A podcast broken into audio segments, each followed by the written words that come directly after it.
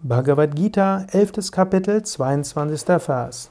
Krishna lehrt den Arjuna. Arjuna hatte eine Vision von Krishna, eine Gotteserfahrung, und er spricht im 22. Vers.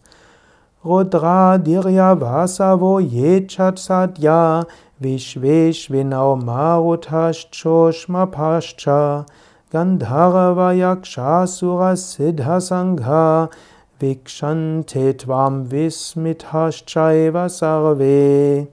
Übersetzung in den Worten von Swami Shivananda bzw. deutsche Übersetzung der Übersetzung von Swami Shivananda der Bhagavad Gita. Die Rudras, Adityas, Vasus, Satyas, Vishvadevas, die beiden Ashwins, die Maruts, die Manen und die Scharen von himmlischen Sängern, Yakshas, Dämonen und die Vollkommenen, sie alle betrachten dich voller Staunen.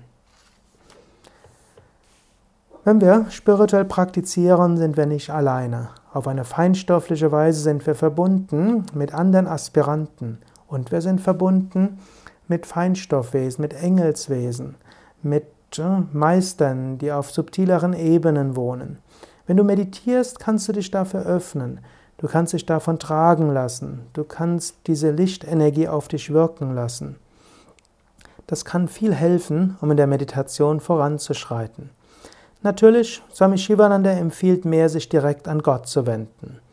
Manchmal hilft es aber, sich nicht nur direkt an Gott zu wenden, sondern auch an andere Aspiranten, an die Engelswesen, an Lichtwesen oder an wen auch immer du dich wenden willst. Und auch im Alltag. Du bist auch dort nicht alleine. Natürlich, die Gnade Gottes ist immer da. Und auch Schutzengel sind da, Lichtwesen sind da. Ein spiritueller Aspirant hat Hilfe von so vielen verschiedenen Seiten. Öffne dich dafür und lasse diese Hilfe dich unterstützen.